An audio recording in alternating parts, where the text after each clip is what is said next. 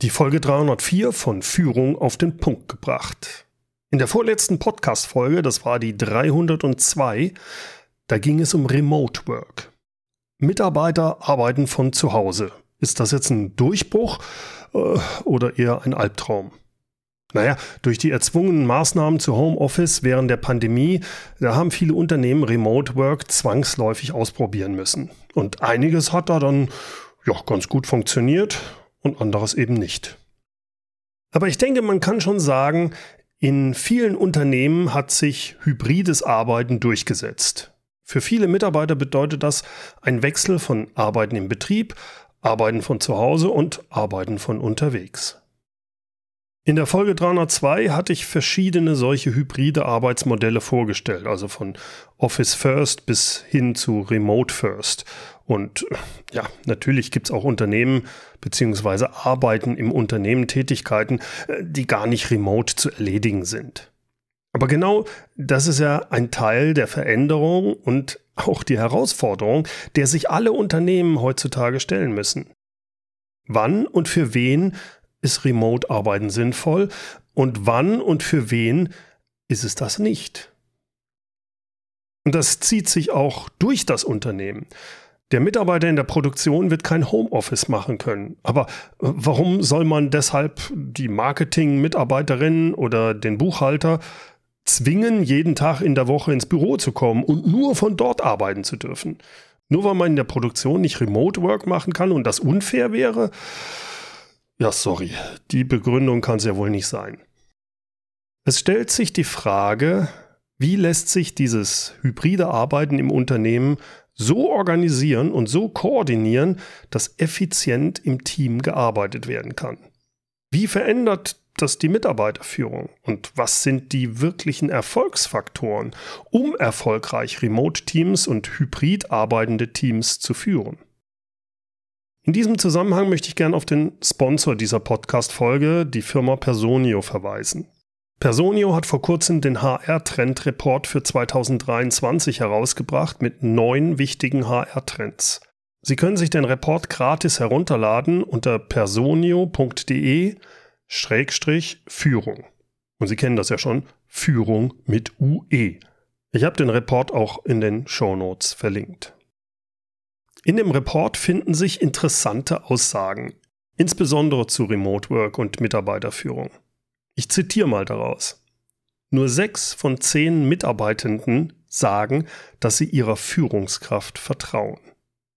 Nur sechs von zehn Mitarbeiter. Das heißt, 40 Prozent vertrauen ihrer Führungskraft nicht. In anderen Umfragen wurde auch der umgekehrte Weg untersucht. Hier ist ein Zitat aus der Computer Weekly von Mai 2022. Nur ein Drittel der Führungskräfte vertraut ihren Mitarbeitern von Beginn an. Andersrum ergibt sich ein noch drastischeres Bild. Lediglich 21 Prozent der Mitarbeiter nehmen an, dass ihnen nach der Einarbeitungsphase Vertrauen seitens der Führungskräfte entgegengebracht wird. Dabei ist doch beiderseitiges Vertrauen die Basis von guter Führung. Wie will man denn hybrides Arbeiten in Unternehmen effizient organisieren, ohne beiderseitiges Vertrauen? Spannend hierzu finde ich die Aussage von Michelle Czarnecki, Co-Founder von Nano Giants. Sie wird in der Personio-Studie zitiert mit folgender Aussage. MitarbeiterInnen remote zu führen, erfordert andere Führungskompetenzen als in der reinen Präsenzarbeit. Sorry, aber das sehe ich ganz anders. Aus meiner Sicht sind es exakt die gleichen Führungskompetenzen, egal ob die Mitarbeiter vor Ort sind oder remote. Es fällt bei Remote-Mitarbeitern nur viel schneller auf, wenn sie schlecht führen. Ein hybrid arbeitendes Team fliegt einem halt schneller um die Ohren, wenn man als Führungskraft Micromanagement betreibt, unorganisiert ist und ohne Vertrauen führt. Dass es mit den Führungskompetenzen vieler Führungskräfte schon seit Jahren schlecht bestellt ist, das sieht man ja gerade an den zitierten Statistiken bezüglich Vertrauen, aber auch diversen anderen Studien zur Arbeitszufriedenheit und zur Wechselwilligkeit von Mitarbeitern. Also wie macht man es denn richtig? Wie bei allem anderen ist entscheidend, dass die Basis steht. Sie bauen ja auch kein Haus ohne stabiles Fundament. Und bei Führung ist das stabile Fundament das beiderseitige Vertrauen. Die Führungskraft vertraut dem Mitarbeiter und der Mitarbeiter vertraut der Führungskraft.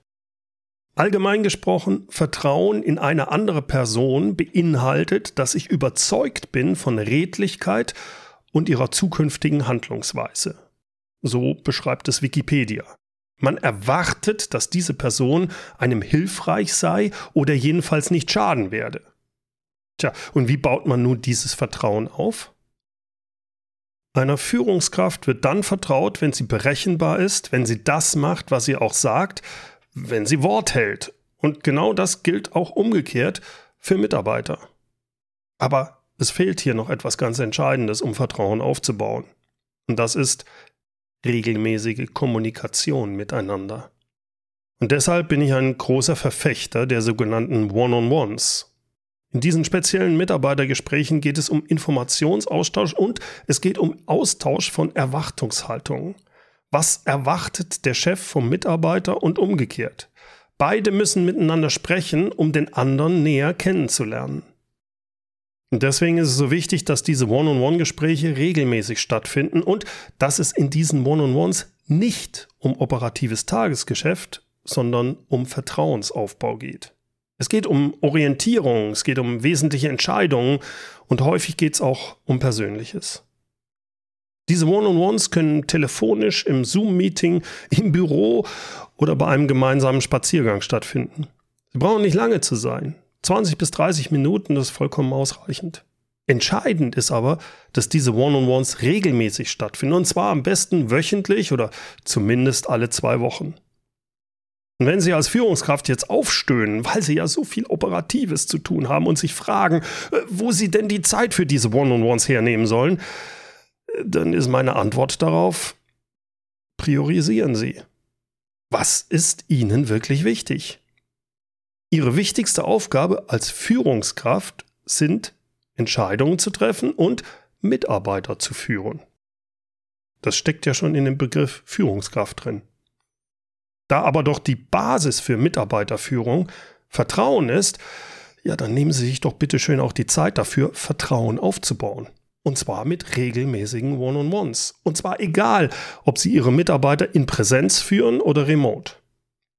Und damit ich hier nicht missverstanden werde, natürlich funktioniert das nicht, wenn Sie 20 oder sogar 30 Mitarbeiter direkt führen müssen. Sie können nicht mehr als eine einstellige Zahl an Mitarbeitern direkt führen. Die magische Zahl hier lautet 7. Mehr als sieben Mitarbeiter direkt zu führen, äh, das wird sehr herausfordernd, egal ob remote oder im Büro. Sobald es zehn oder mehr sind, behaupte ich, geht's gar nicht mehr. Näheres dazu finden Sie in der Podcast-Folge 165. Da spreche ich über die Führungsspanne. Wie viele Mitarbeiter können Sie wirklich führen? Sehen Sie zu, dass Ihre Abteilung oder Ihr Unternehmen so organisiert ist, dass keine Führungskraft mehr als sieben Mitarbeiter direkt führt. Schauen Sie sich hierzu einfach mal Ihr Organigramm an. Ich verspreche Ihnen, jeder Führungskraft, die in ihrem Organigramm mehr als eine einstellige Anzahl an Mitarbeitern direkt zugeordnet ist, die ist entweder überfordert oder sowieso eine schlechte Führungskraft. Oder beides. Also die regelmäßige Kommunikation in Form von One-on-Ones ist die Grundlage, die Basis, damit Sie mit Ihrem Team, sei es hybrid oder remote oder sonst was, erfolgreich sind. Was braucht's noch? Was sind weitere Erfolgsfaktoren für hybrides Arbeiten? Klare Regeln und klare Strukturen. Gute Führung braucht klare Prinzipien und eindeutige Regeln und Ziele. Das ist bei hybridem Arbeiten noch wichtiger. Definieren Sie deshalb als Führungskraft für sich erstmal, woran Sie Fortschritte, Aufwände und Ergebnisse messen bzw. erkennen. Und dann kommunizieren Sie das auch an Ihre Mitarbeiter. Ganz wichtig ist auch, dass Sie mit Ihrem Team gemeinsam klare Standards für die Zusammenarbeit definieren. Die Grundvoraussetzung hier ist, Termine, Absprachen wie auch Zusagen sind einzuhalten, und zwar von allen Beteiligten. Ja, auch von Ihnen als Führungskraft. Gehen Sie mit gutem Beispiel voran. Hier gehört jetzt aber auch hin, auf welchen Kanälen kommunizieren Sie, wie häufig Nutzen Sie eine Chat-Software oder nutzen Sie E-Mail? Welche Antwortzeiten vereinbaren Sie? Es macht keinen Sinn, wenn Ihre Mitarbeiter auf eine E-Mail von Ihnen innerhalb von 30 Minuten antworten sollen. Äh, die Erwartungshaltung ist vollkommen daneben. Dafür ist E-Mail nicht der richtige Kanal. Wie häufig und wann sind welche Art von Meetings nötig? Finden die Meetings vor Ort statt mit allen Anwesenden oder kann man sich remote zuschalten oder sind die Meetings vielleicht sowieso remote? Und denken Sie etwas abseits von den bisherigen Prozessen in Ihrem Unternehmen. Wie können Sie die existierende Arbeitsorganisation und die Abläufe in Ihrem Unternehmen so anpassen, dass Remote Work oder Homeoffice möglich ist? Wenn Sie beispielsweise vereinbaren, dass montags und freitags Homeoffice gemacht werden darf, ja, dann wie kann das Team die Unternehmensabläufe dann sicherstellen? Ist Homeoffice dann Pflicht oder ist es eine Option? Die Unternehmensziele und einige grundsätzlichen Spielregeln, die sollten Sie als Führungskraft oder Unternehmer selbst festlegen. Aber die meisten Standards für die Zusammenarbeit, die Prozesse, die können Sie gemeinsam mit dem Team adaptieren oder sogar erarbeiten. Das hat einen großen Vorteil, weil die meisten Menschen halten gemeinsam erarbeitete Prozesse, Prinzipien, Regeln und Standards eher ein, als wenn sie sie aufgedrückt bekommen. Schließlich ist die Einführung von hybrider Arbeit in Teams immer auch eine Veränderung, ein Change-Prozess. Und bei Change, da fällt mir immer der Spruch von Lars Vollmer ein. Verändern ist toll. Verändert werden ist furchtbar. Deshalb binden Sie Ihr Team ein, verändern Sie gemeinsam. Ein weiterer Erfolgsfaktor für hybrides Arbeiten, unterstützen Sie Ihre Mitarbeiter dabei, selbstständig arbeiten zu können.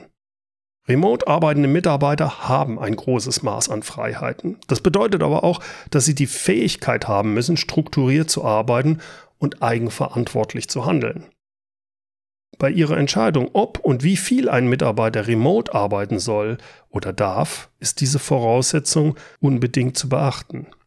Und wenn jemand Schwierigkeiten hat, sich selbst zu organisieren, beispielsweise sich im Homeoffice sehr ablenken lässt, dann sollte die Führungskraft dem Mitarbeiter dabei helfen, sich selbst zu managen. Für mich steht fest, und das spiegeln auch die Trends in Personius HR Trend Report wieder, hybrides Arbeiten wird ausgedehnt und Führungskräfte brauchen mehr Schulung.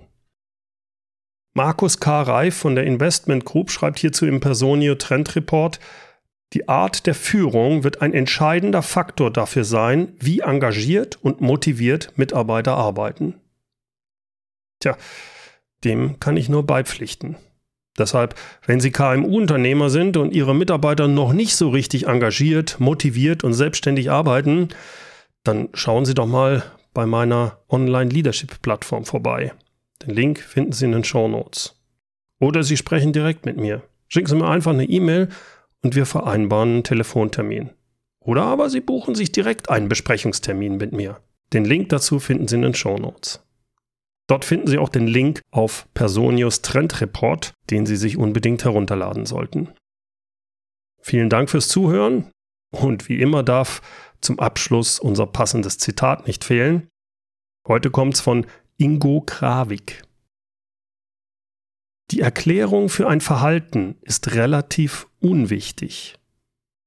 Wichtig ist, dass wir das Verhalten ändern.